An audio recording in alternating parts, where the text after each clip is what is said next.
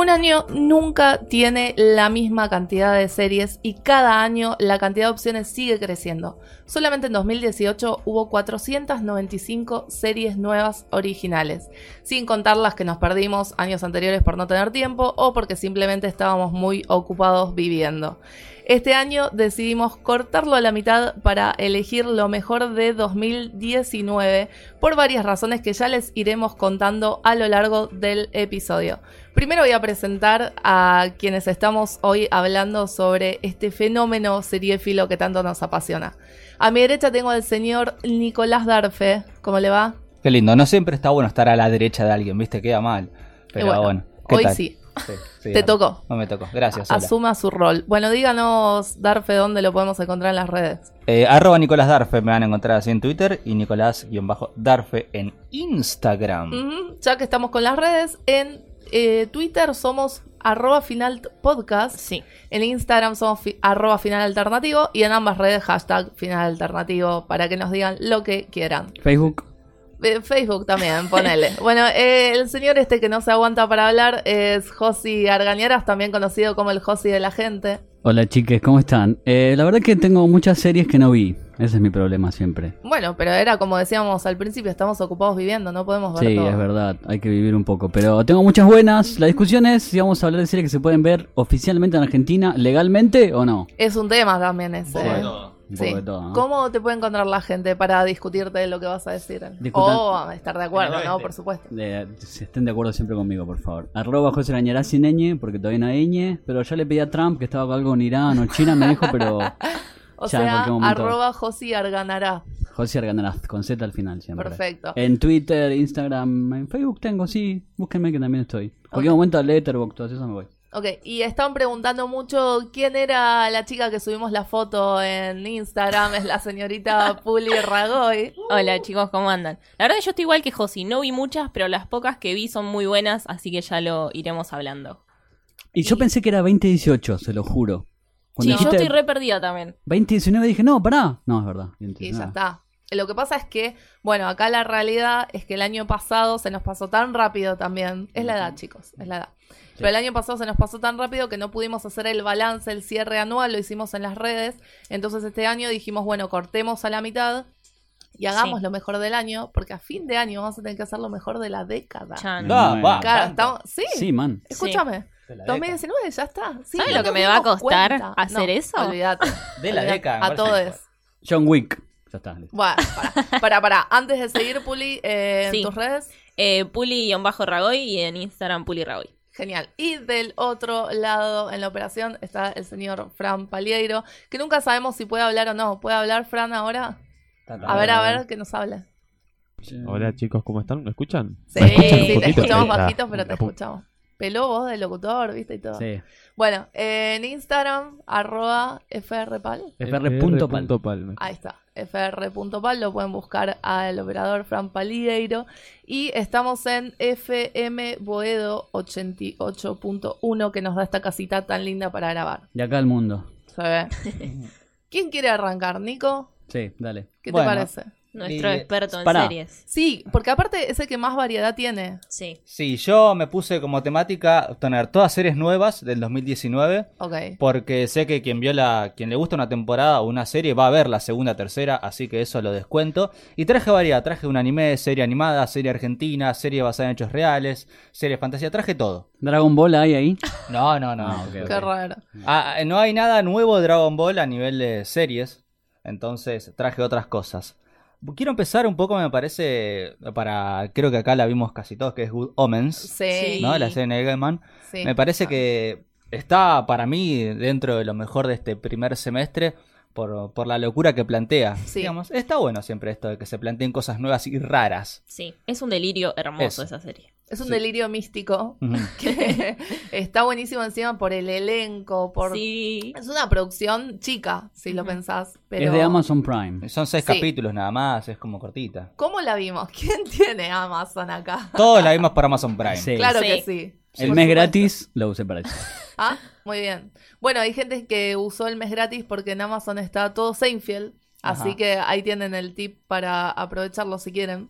Sí, sí, la, la verdad que a mí, a mí es- si hay un recurso que me encanta ver en series, eh, o películas también, es cuando muestran eh, hechos de la historia real, de la vida Sí, que nosotros sí. pasamos, donde los personajes de la serie estuvieron involucrados. Sí. ¿no? Y acá Good Omens es un poco eso, como este diablo, va, diablo no, Sí, este demonio, demonio y ángel. y Ángel estuvieron, no sé, en Roma, la época romana, estuvieron Sí. en el momento de Adán, de Adán y Eva, Sí, estuvieron en el globo con Shakespeare. con Shakespeare En ahí. ese sentido se parece mucho a Doctor Who. Buah. Sí. Eh, pero es cierto. Sí, sí. Y a mí Porque va por la historia. Sí, tal Chicos, cual. eh, aviso que solo vi primero, no me spoileen. Igual ya leí el libro, no tiene sentido.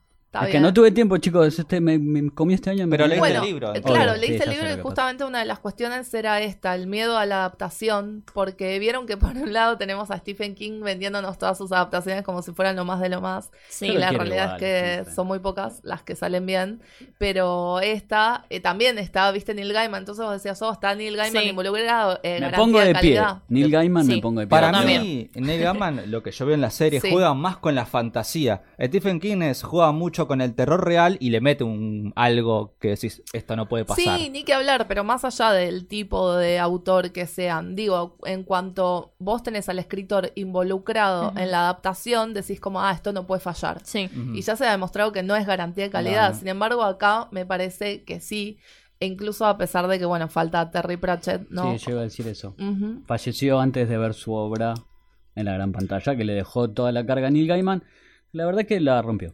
Siempre la rompe. Yo quiero que venga al, al Comic Con o algo de eso que Ay, venga. sí, por favor, Ay, sí, me muero. a Neil Gaiman. O traigamos a Neil Gaiman, ¿por qué no? Hacemos Ojo, eh. la final alternativo con y Ojo. traemos a. Neil Ah, y Gaiman. Pop, también- Popcorn, final alternativo. Eva. Me parece que está bueno este hecho de que hay personajes muy diferentes entre sí. Y también a mí lo que hay algo que me atrapa mucho que está relacionado con otra serie que diré, que es este hecho de eh, cómo se manejaría si existiese un infierno y un cielo. ¿No? Porque está John Hamm, que es como un ángel, No, Sí, no es sí. como, es, Es el el, ángel Gabriel. Gabriel. es el ángel Gabriel. El arcángel. Claro, Sí. es uno de los más importantes, si quiere, para, para la- la- el catolicismo. Entonces, siempre me parece que está re bueno ver este hecho de, bueno, existe un cielo, existe un infierno. Bueno, ¿cómo se manejan? ¿Qué hay? Digamos, hay otra serie que a mí me encantó que la voy a más después, que, que te muestran como tipo departamentos, como si fuera una oficina, ¿entendés? Sí. Acá te muestran como que hay un encargado, alguien que está arriba, que está abajo, como que no les importa nada, quieren guerra igual. Sí. Es tremendo, me parece. Además, la, dinámica entre los Ese dos protagonistas Sí. es una cosa No hermosa. no la dijimos quiénes que son. los dos.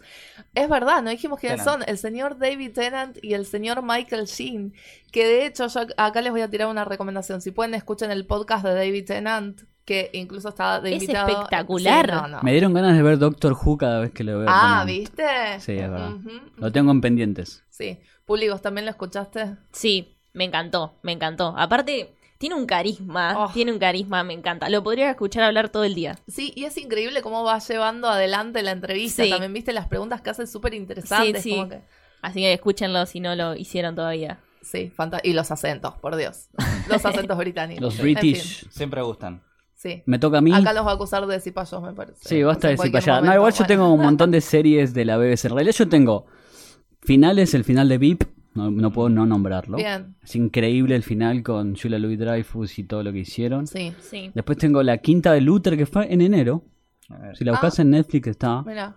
Ok, o sea, vos no adherís a esta teoría de Nico. No, de yo adhiero, no. yo adhiero, pero me me gustaría agregar un par más. Claro, cada uno que traiga lo que quiera. Sí, ojo, a mí también, ¿eh? Porque mm, siento que de repente hay series que descubrimos por ahí, no en la primera temporada. Exactamente. Siempre Em, pasa eso, siempre. Es que él- lo- se lo dije al otro día, que uno a veces quiere ver todo lo que sucede en este momento para charlar, pero a veces no te da el tiempo y a veces descubrís cosas hermosas a través del De casualidad encima. Te traigo entonces, Sí. ahí la miro a Ana a los ojos y le digo la segunda de Barry. Ay, por favor. Ay, Muy es- buena Barry. sí. Que la Muy primera, buena. el año pasado dijimos que es una de las series del año, Ana no dio bola, lo voy a remarcar siempre.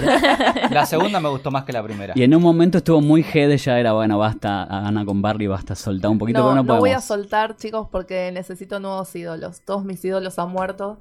Y Bill Hader es uno de mis nuevos ídolos. Estoy muy contenta. La verdad que Barry es, Es- espectacular. Pero Espectacular. Sí. Es un, no sé, ¿qué es una comedia? ¿Un Es una drama? comedia para mí- negra, Sí. Sí, ¿no? sí. Muy negra.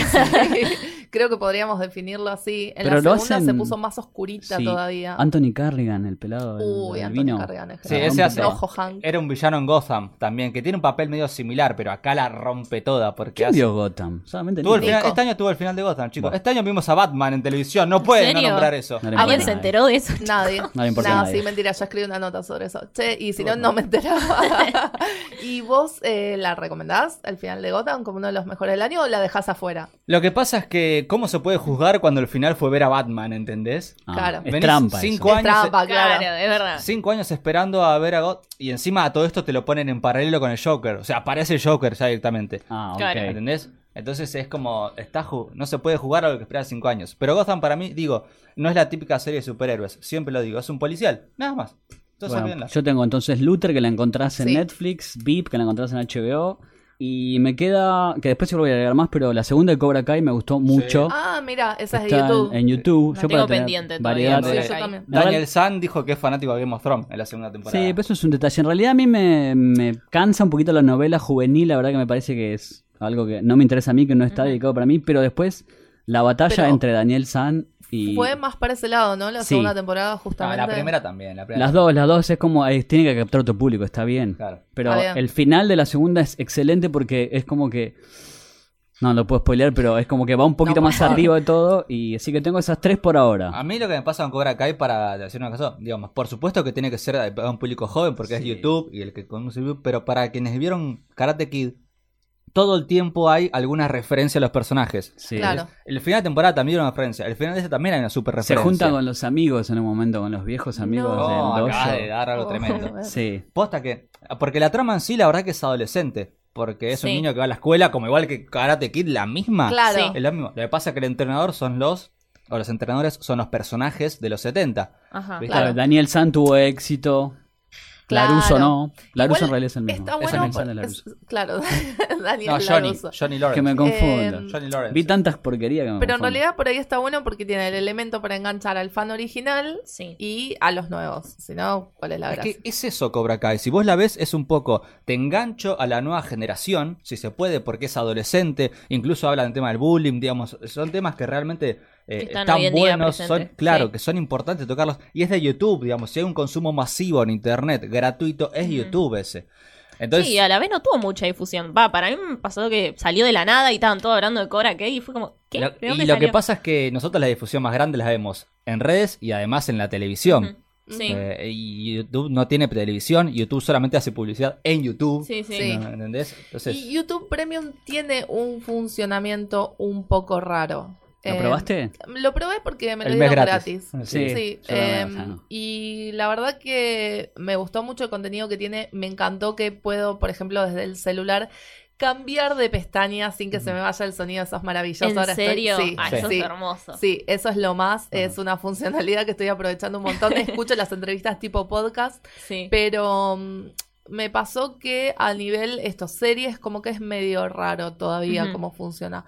Capaz Eh, le falta mirá, dar una vuelta. yo te- Sí. es que te digo un ejemplo. YouTube hace como un par de años sacó un, un artículo donde dice, ¿saben cuánto tiempo se queda mirando un video? La gente en general, un video, desde música nada, hasta... ¿cuánto? Sí. Dos, tres minutos. No, cuatro segundos. ¿Qué? Te lo juro, un tiempo. Y si estamos hablando de un video que vos pasás a ver, no uno que te gusta que miras una Claro. hora y media. Ah, no, la Cuando- ansiedad al te- palo. Mal. claro, cuando te pones a. La gente que entra para ver qué onda nada más, mira cuatro segundos. Y Posta, lo dijo. YouTube. Entonces las series de YouTube, fíjate que duran 25 minutos, 30 minutos como muy largo. La primera de Cobra Kai, que, que fue un público doble, joven y adulto, dura, hay capítulos de 20 minutos nada más, menos. Ah, Sí, aprende Netflix, que te pone una hora y media los capítulos. Sí, Tal sí. cual. Hay otra serie de YouTube que pasó muy desapercibida, que no lo pondría en lo mejor del año, pero sí por ahí una joyita así medio escondida que se llama Weird City, Sí, que es de. Jordan Peele.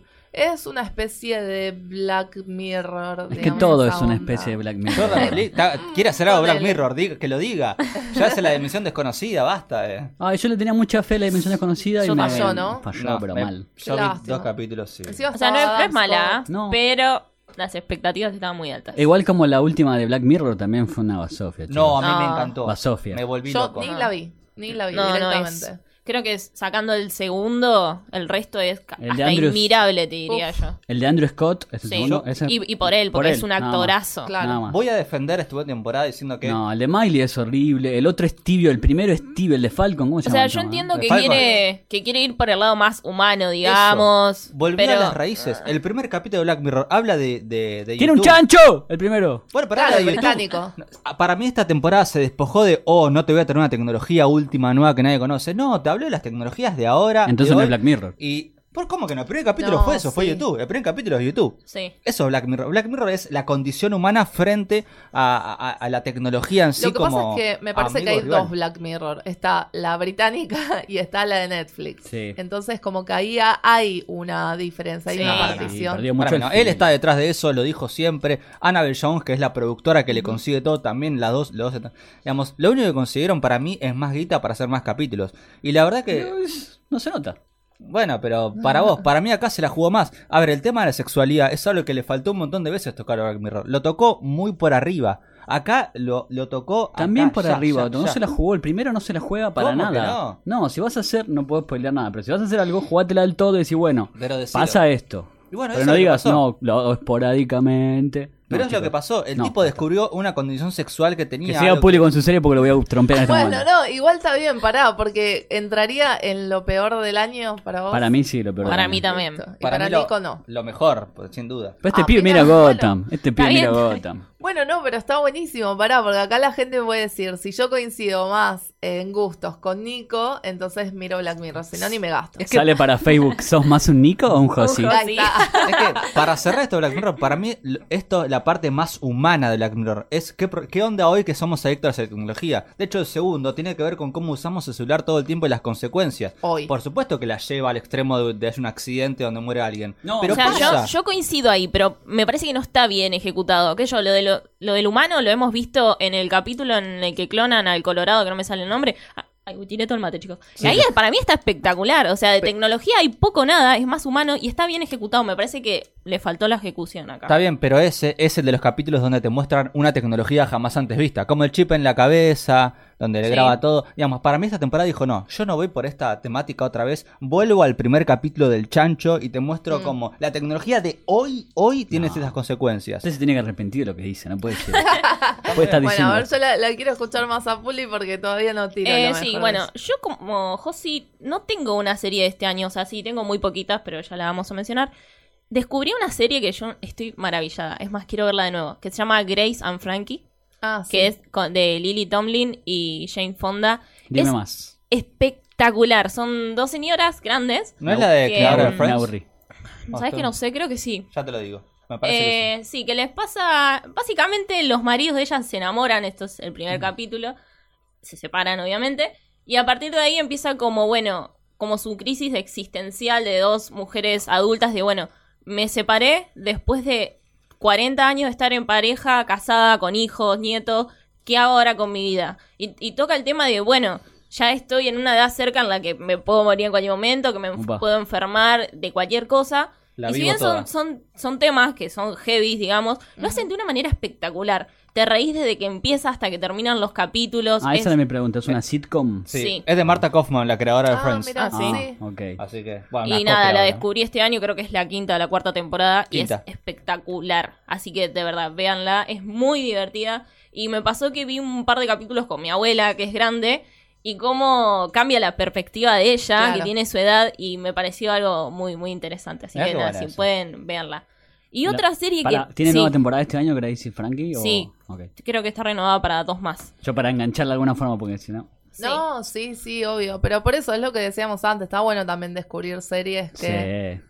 Ponemos en el podio por otra Sí. temporada que Igual no es la primera. Te va pasar. mucha variedad hasta ahora, ¿eh? Bien, me Sí. gusta. Es que Me te va, gusta. te va a pasar porque hay más de 450 series. en 95, según mi cálculo. Ento- el cálculo está muy bien. Entonces, eh, siempre va a pasar que, primero, aparte vos tenés la tarea personal, interna, de seguir a las que te gustan, ¿no? De que vienen ya otras temporadas, y comenzar otras nuevas. Entonces, siempre va a secar un poco atrás. De hecho, ya basta con decir, che, yo veo todas las series. No existe. No, ni a palos. es a imposible. palos. No- no se Igual nada, mal. si contás, como vos dijiste, si contás las que ya tenés empezadas, Sí. con las que vas sumando año a año, mm, yo Vieron que creo llega esa parte del año que vuelven todas las series y te Sí. agarra un colapso que ya, ya no sabes qué viste. Hay una no. parte del año que decís, uy, che, y ahora que miro, no salió capítulo Sí. nuevo de nada.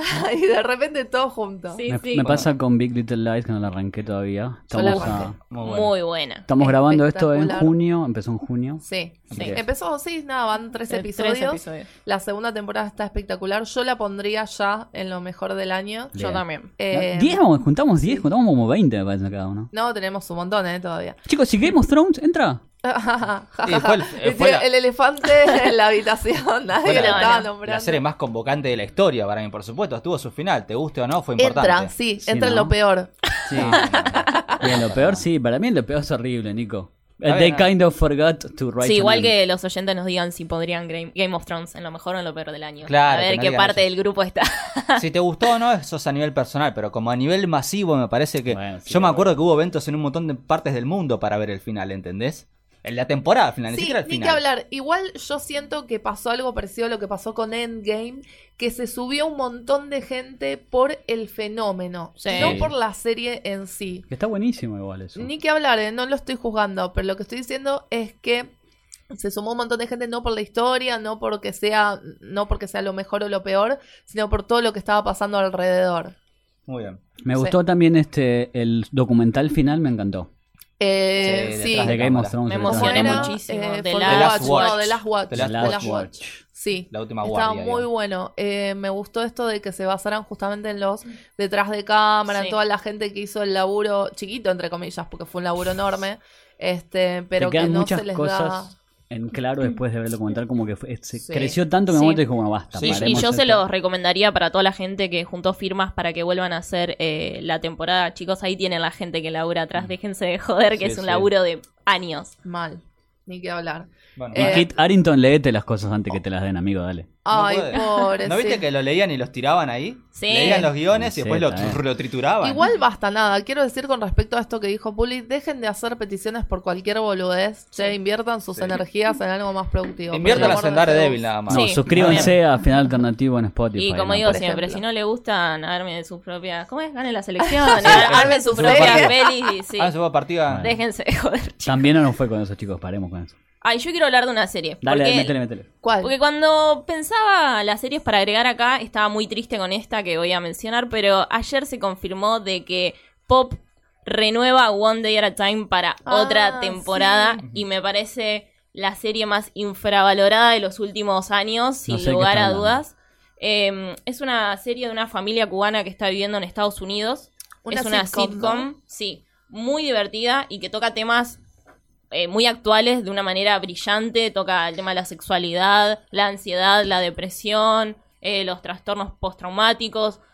Todo de una manera muy divertida también. Yo creo que una comedia hoy que no toque esos temas no va a ser nunca completa. Hoy las comedias Modern Family, todas las que vemos que, que tienen éxito, todas hablan de esos temas, porque Sí. son los actuales, digo. Ya no va más para mí el humor básico de hago gag, Eh. gag, gag, gag, gag, gag, bla, bla. Me gustaba eso. Friends, porque es tan exitoso hasta Son el día de gustos, hoy. Eh, pero son los 90, boludo. son gustos personales, me parece.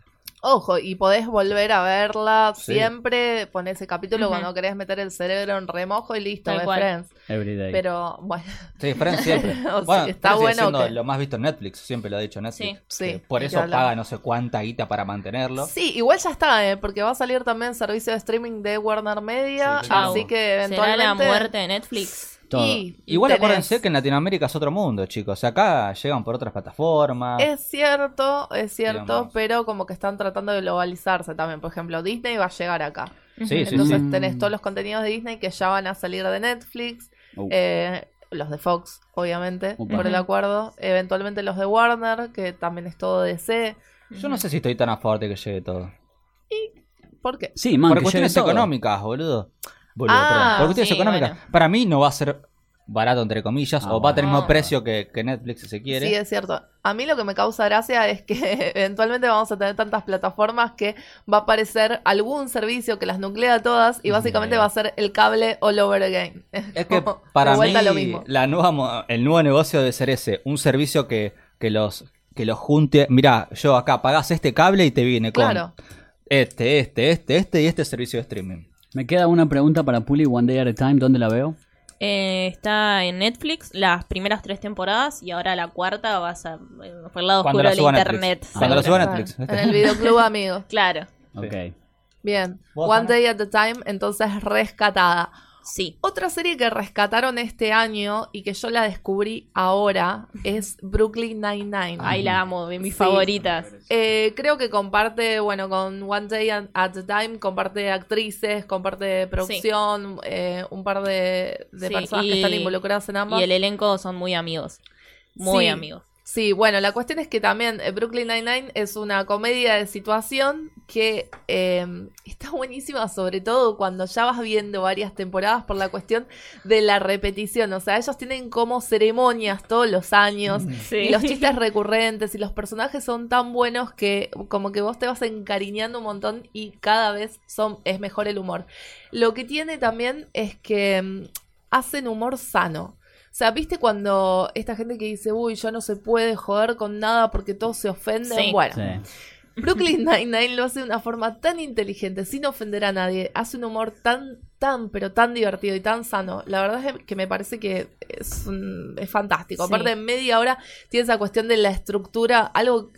Esto, salvando las distancias, me pasaba con How I Met Your Mother. Mm. Que tiene una estructura muy loca que vos decís, ¿cómo metieron todo esto en media hora? No lo puedo creer. Sí, sí. Bueno, este lo mismo me pasa con Brooklyn Nine-Nine. Y nada, los personajes son, Son maravillosos. espectaculares. El capitán me- es lo mejor. Ay, sí, por favor. Yo la quiero ver porque me quedó un agujero en mi vida desde que se terminó Parks and Rec. A vos te va a re gustar, Ahí está, Sí. ahí tenés. Que todo el mundo me va a gustar todo, chicos. No, no me gusta todo. basta. Y bueno, querido, pero... Sí, necesito reírme. Hablando un poco de comedia, vean Miracle Walkers, A ver. La la tengo serie pendiente. que está Daniel Radcliffe, no conocido como Harry Potter, Sí, ¿no? sí, y sí. Steve Buscemi. ¿Cómo se llama? Buscemi. Ah, mira, mira Que- Workers.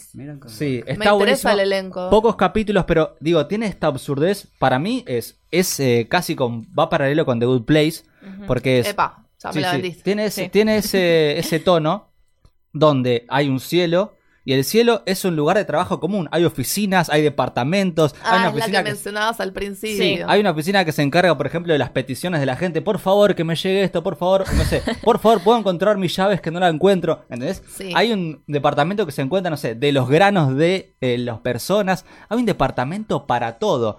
Y hay, se da algo muy loco que conocemos a Dios, que es Steve, que es un actorazo. Sí. ¿Saben qué pasa? Dios es un, perdón la palabra, es un ignorante. No sabe leer, no sabe hacerse la comida. Y, y claro, te muestran, decís, bueno, ¿cómo hizo para crear la tierra? Sí. Entonces te muestran en capítulos más adelante quiénes son los padres de Dios, por Epa. qué él tiene la posibilidad de crear un planeta. Sí. Y, y claro, los familiares lo cargan, pues, ah, creaste un planeta con animales con un cuello largo. ¿Cómo lo llamás? Jirafas. Cuello largo. Y él diciendo, bueno, pero mejor para comer, no sé, ¿viste? Entonces defiende a su creación, a la Tierra, Sí. como cosas graciosas. Sí, hay como una tendencia, ¿no? A meterse con estos temas Del trascendentales, sí. Para mí hay, está virando como... Vieron que las series animadas hoy van por el lado de lo absurdo. Me parece que las series reales también, y las comedias intentan jugar con eso, con lo absurdo. Porque es rarísimo. Posta, que te muestra que el cielo es una oficina más. Entra Sí. por una puerta, oficina tal, departamento tal, tal, piso 10, no sé qué. Es igual. Y están todos así laburando de traje, aburridos, diciendo... Oh, mirá, yo me encargo de los olores de los pedos, te dicen. Y tienen que ser así. Posta, es así, está muy bueno. ¿Y qué pasa? Empieza con Dios diciendo, bueno, ya me cansé de todos los kilómetros que hay en la Tierra. ¿Saben qué voy a hacer? La voy a destruir. Nos vemos. Y Epa. claro, toda esa gente se queda sin laburo. O sea, es como cuando, Claro. es cuando Claro, cierra como una una fábrica. Fábrica, sí. Bueno, Cielo Incorporated. y, y- y toda la gente, una parte diciendo, che, tengo que buscar laburo. A ver, Neptuno está buscando laburo, dicen. Y- y- Muy bueno, Sí, sí. me, Ya me me la vendiste, sí. sí. Eh, a mí es muy interesante, es súper absurda. Eh, Daniel Radcliffe, la verdad que a mí me encanta como hace humor acá. Es un personaje verborrágico que ¿Qué se sería su papel? Él Harry es, Potter en él el es cielo. uno de los ángeles que se encarga de las peticiones, del por favor, quiero, no sé, encontrar la llave, por Ajá. favor, quiero, eh, no sé, que mi padre se recupere. Entonces, claro, le llegan un millón por segundo, imagínense. Entonces, está re bueno porque él, él puede manejar todo en la Tierra, menos las personas, por supuesto, pero puede manejar el viento, las cosas. Entonces dice, bueno, quiero que este encuentre las llaves. Y hace que se caiga un árbol, que desprende un viento, que la cortina mueva justo, no sé, el papel, para donde están las llaves. Pero bueno, Claro. recomiendo Miracle Walkers. Me encanta. Che, ¿cómo están yendo para ese lado? eh, las La absurdez gusta mucho y es un nuevo humor, me parece. The Good Sí. Place, la tercera. Eh, fue el año pasado, Sí. por eso no hablé, de- no la pongo este año porque recién estrena en septiembre Pero- y ya está, va a ser la Sí, última. eso, podríamos decir que Y ya está se nos bajando, basta termina. con The Good Place, Sí. basta. La tercera ni la terminé de ver. No. La tercera está muy buena, yo la reivindico, hay mucha gente a la que no le gustó. Eh, tiene Solté. muchas sutilezas, eso es lo que Sí. tiene la tercera. Eh, y bueno, y ya igual sus creadores dijeron que en la cuarta termina, Termina. lo Sí, cual me parece fantástico, una serie redonda, saben cómo la quieren terminar, no siguen choreando con eso, me parece buenísimo. Pero voy a extrañar a Janet mucho. Siempre. No, no, ni que En hablar. Barry la puedes Bueno, ver tranquila. eh, ahí está, tal cual, la actriz. No estuvo este, mucho este año en Barry. No, no estuvo mucho No. porque él no estuvo por ahí tanto en la clase de actuación. No, claro. Claro. Barry, eh, Basta no, hablar, no- la vendimos tanto a Sí, Barry. eh, pero Para sí. mí, Sarah Goldberg tiene que ganar un premio, por Sí. favor, este año. Sí, Sí, lindo ni papel. que hablar. La protagonista de, la coprotagonista de Barry. Eh, bueno, nada, como comedia negra, digamos, es, es una de las mejores. Sin duda es muy original. Eh, el argumento Sí. es este, un sicario básicamente que tiene una crisis existencial Sí. y decide ser actor. Sí. Pero- Hermoso. sí, Bizarro. es, es hermoso, es brillante, pero aparte es como que todo por casualidad pasa en Todo. la serie, ¿no? Todo pasa por casualidad, como que nada parece Sí. tener su razón de No ser. puede desprenderse él. Es surrealista. El quinto de Sí. la segunda es de lo mejor del año, seguro. Sí, ni que hablar. Ese es una locura. Y está también dirigido, escrito, todo por Bill Es- Hader. No, mal. Sí, no, los- eh, la, la segunda más o menos, pero la primera creo No, que la ¿cómo? dirigió todo él. No, lo que tiene la primera por ahí es que esto que decíamos hace un rato es más eh, en cuanto a la clase de teatro, Sí, ¿viste? sí. Como que va más por el lado de las emociones. La segunda ya es, es una locura Y Cusó, total. me parece un actorazo, Cusó, Mr. Cusó. Cusinó. El Sí, Cusinó, sí. profesor de teatro. Bueno, Fonsi. Che. eh, es el año de HBO. Sí. Sí. Porque tuvo Game of. Thrones, Barry y las para mí lo que la miniserie del año es Chernobyl. Sí, está, está, todo el mundo diciendo lo mismo. Yo no, no la voy a ver, así que hablen ustedes de Chernobyl. Lo Ah, loco es que es un incidente real, o sea, cuando explotó la planta nuclear de Chernobyl Un en horror. Pripyat, Sí. un horror. Son cinco episodios. Lo interesante de esta serie es que está tiene un podcast después el creador donde cuenta todo y agrega muchísima data y tiene un libro atrás que se llama Las voces de Chernobyl Sí. de Alex Ah, en Svetlana Alexievich. Lo que sí me dijeron que aunque no mires la serie, el podcast vale la pena escucharlo. Es tremendo, te va a encantar a vos Está que te muy, gusta muy bueno, de verdad. ver el proceso Me creativo. encanta, sí. Después ahora les, les tengo que pasar el link que pusieron este, hasta los guiones en internet, están, son increíbles. Sí.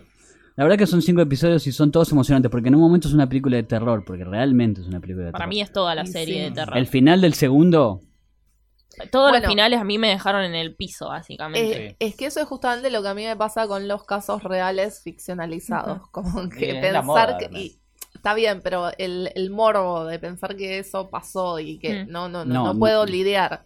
Claro, Es que- pero acá es interesante eso, que no va al, al morbo, va más el tema de, de- de la gente que se estuvo atrás de todo eso. excepto el capítulo de los perros. Excepto ese capítulo. Bueno, eso Bueno, lo puedes saltear. Eso Sí. Yo encima decía, no la voy a ver. Y de repente me entero que en el cuarto episodio No, pasaba eso. Dije, ni, No, no, no, yo ni me- lo que ya me perdió. Lloré hora y media. Le decimos a Santi que te corte la parte de los perros. y No, igual, igual no, no la voy a ver. Si quieres, Santi, que la vea solo, porque No. yo ya decidí que Pero no la veo. es interesante porque, como dice José, me parece que abarca un montón de cosas. Desde. De hecho, fíjense que la- las primeras escenas son de alguien que estaba mirándolo hace no sé cuántos metros. Sí. O sea, de un puente cercano a la planta nuclear. Tremendo. ¿Entendés? Y después te muestran el lado político, Sí. el lado internacional de cómo se vería la Unión Soviética frente a otros países si acepta esto. Te muestran incluso quienes trabajaron adentro Sí. de la planta, quienes fueron los bomberos o los primeros en ir. Te muestran cómo quedaron las fami- los familiares de las personas que fallecieron ahí. No, no. Está bueno porque intenta abarcar todo y lo hace para mí. Lo interesante es que no lo hace desde el punto de vista básico de, bueno, tenemos un protagonista que va a ser el héroe. Tal cual. Y todo lo sigue al héroe. De hecho, al protagonista, que es eh, Jared Harris. Jared Sí. Harris, no lo ves hasta no sé qué minuto del primer capítulo. No, aparte del primer episodio se suicida. Epa. Sí, ya sí. sabes cómo Arranca termina. así. Claro. Arranca así. Igual me enteré que trabaja otra actriz que me gusta mucho, que es Emily Watson. Ay, Sí, la rompe. La Así que- rompe. Bueno, No, ella me hace, dieron un- ganas de darle una oportunidad. Hace- el único papel inventado de los más grandes. Porque, digamos, la serie tiene, por supuesto, personajes hechos reales que existieron, menos el de ella, que el creador de la serie dijo que es como en conmemoración a todos los científicos y científicas que quisieron buscar la verdad y no hacer como el Estado que negó todo hasta Claro, cinco qué años de la. Tremendo, tremendo. Toda la parte política es indignante. Bueno, por ese lado creo que me seduce más que todo lo que es, eh, bueno, Si no. viste de Americans, te va a encantar esto. Sí, no, ni que hablar. Bueno, de Américas no entra, pero No, creo sí. que si pudiéramos la diríamos también. Eh, hablando de política, otra serie relacionada que es When They See Us, no sé si la vieron. Ah, Es Sí, es una capa de ella como, como directora. Es un documental de justamente un caso que tiene mucho de política, mucho de lo social. Básicamente son... eh, hubo un- una violación frente a una mujer en un parque y cinco chicos ch- de 15 y 16 años fueron condenados sin pruebas y solamente porque estaban a no sé cuántos metros es- dentro de ese parque, que un parque gigante. Sí. Y estaban en la otra punta del parque. Como yo te diga la costanera, ¿entendés? De un- una punta a la, Sí. a la otra. Estaban ahí y fueron cinco chicos de 15 que pasaron casi, algunos pasaron más de 10 años Tremendo. en la cárcel por un caso que no fueron culpables y que solamente los condenaron porque eran negros básicamente. De Sí. hecho, le- todo el tiempo... fue- Afroamericanos. Sí, Sí, de pero hecho, ahí te lo dicen, ne- ahí te muestran, no, Sí. pues son negros. Ava DuVernay dicen. siempre hace el comentario político y racial, justamente. Ella, Ella en, le- en todas sus producciones está esta cuestión. Sí, sí. Bueno, de hecho creo que por la... Tiene una película que se llama 13, que fue la primera directora afroamericana en ser nominada a los Oscars por un documental. Es una tipa que tiene una visión muy buena y aparte lo que tiene es que lo contó de un modo muy emotivo la serie. Son cuatro capítulos. Digo, no es un documental porque... Netflix. Sí. Netflix, sí, ella trabaja hace años que está trabajando para Netflix y está bueno porque, digo, lo cuenta como cuentito. Eh, esta sí empieza de atrás para adelante, no es que empieza con el tipo suicidado como en Claro. no. Va como, entonces ves como tipo de 15 años, pibe, 15 años que están en la otra parte del mundo, por así decirlo, ¿no? Eh, y que son condenados, a- pasaron más de 10 años en la cárcel, imagínense lo que debe ser, Tremendo. Por violación, o sea, adentro no lo trataron bien, que Tremendo. digamos. No, obvio. Y, Y- bueno, y ella, Duvernay, este, sigue defendiendo a Netflix siempre. Justamente Sí. si vos Ah. eh, ves los debates por la plataforma, viste, cuando salen los cineastas, a decir que Netflix esto, Netflix lo otro, ella siempre dice, bueno, pero nos da lugar a las voces Sí. como disidentes, por así decirlo, para poder...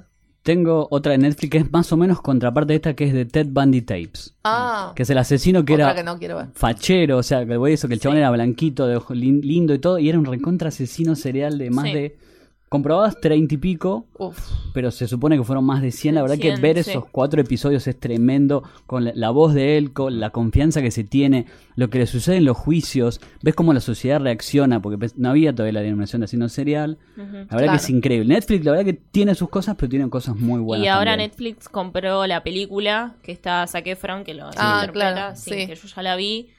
Eh, me quedo con la serie, pero... Y las series dan un poco más para hablar. Sí, Sí, bueno, Sí, sí. otras dos que yo tengo para recomendarles también son de la N roja, estamos tremendos Sí. con, Netflix, pero, pero sí, bueno. creo que es la que vas a decir, es excelente. Son dos de principio de año. Ajá. O sea, y a veces nos pasa cuando hacemos los balances anuales que dejamos las de enero súper olvi- olvidadísimas. Entonces, no me quiero olvidar de estas dos.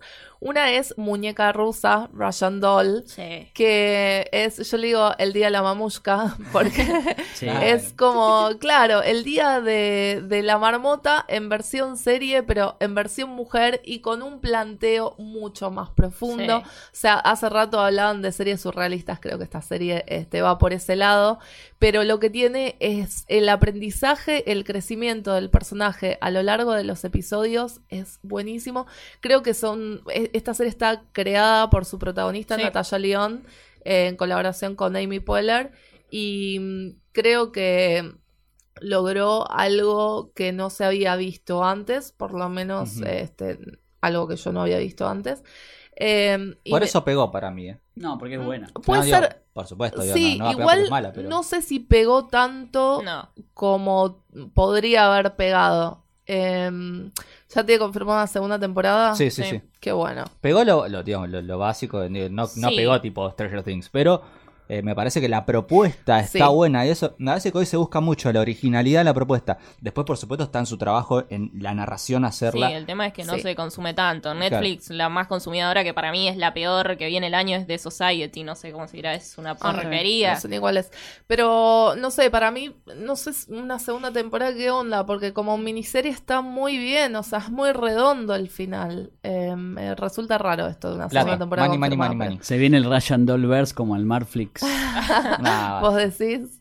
nah. A mí me quedan dos. A Una ver. que puedes ver en FX, que es una, una de las mejores comedias del año, What We Do in the Shadows. Sí. Ah, sí, que es basada en la película. Sí, Es- sí, tiene mucho la película, está Taika Waititi otra vez y Sí. Jermaine Clement. Pero verdad- dirigiendo ahora. Dirigiendo. No, en un momento actúan. Bueno, pero no es el protagonista. no es el la- protagonista, son nuevos vampiros viviendo en Staten Island. Ah, Y bueno. tienen sus familiares, la verdad que es increíble, te reís todo el tiempo, está confirmada ya una segunda.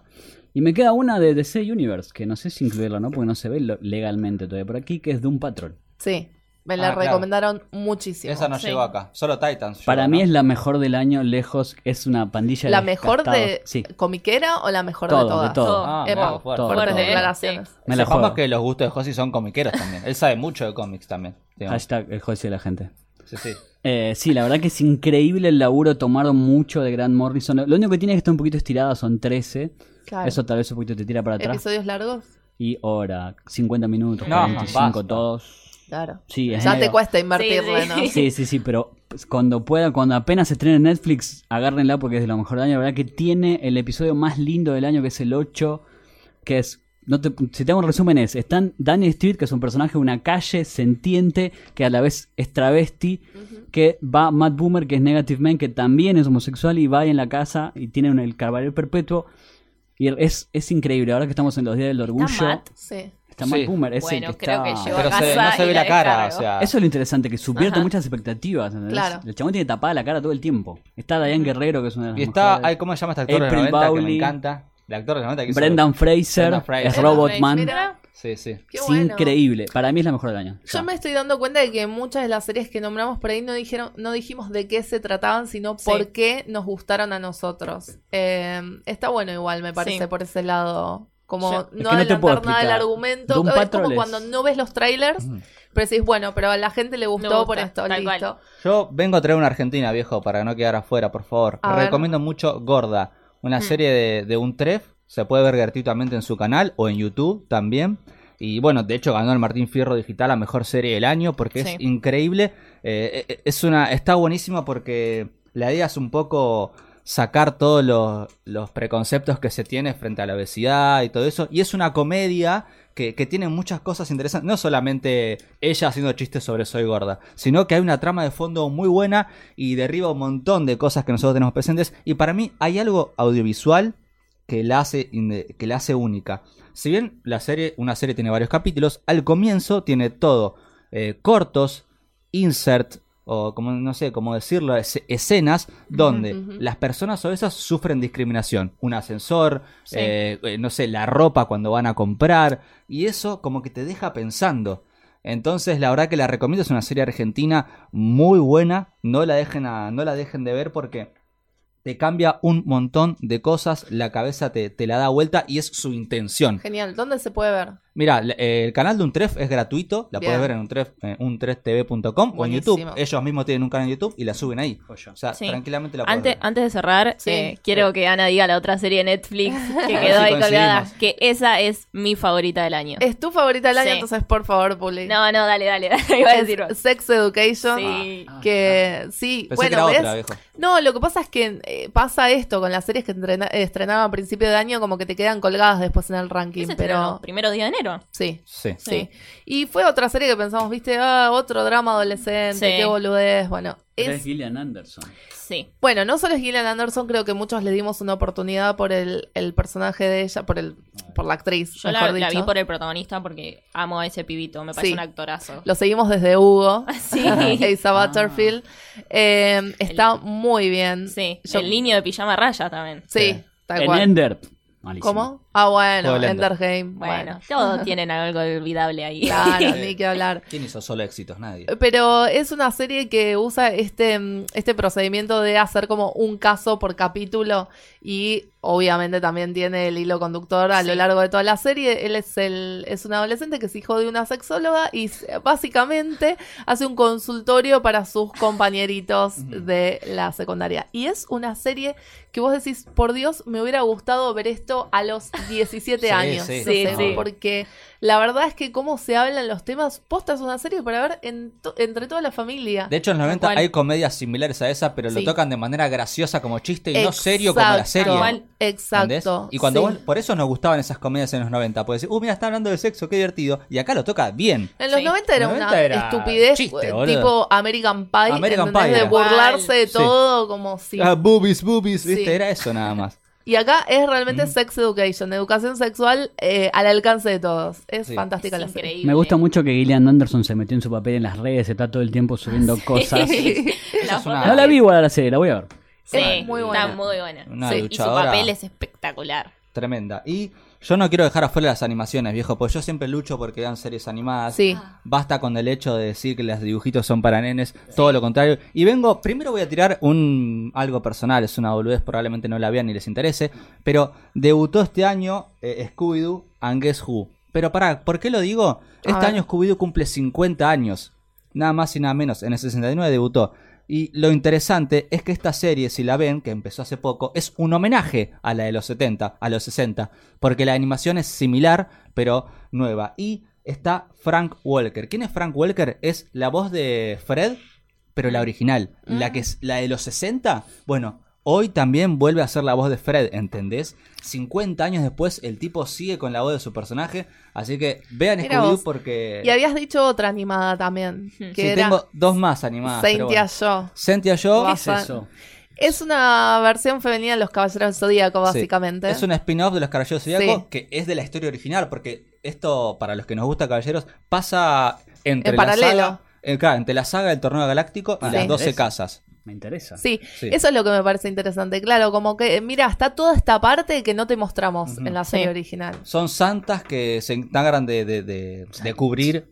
Santas, sí, Santo. bueno, sa- guerreras santas o santias. ¿Cuándo hacemos el especial de Que- Caballero del Zodíaco? que se Pronto, encargan por de, favor.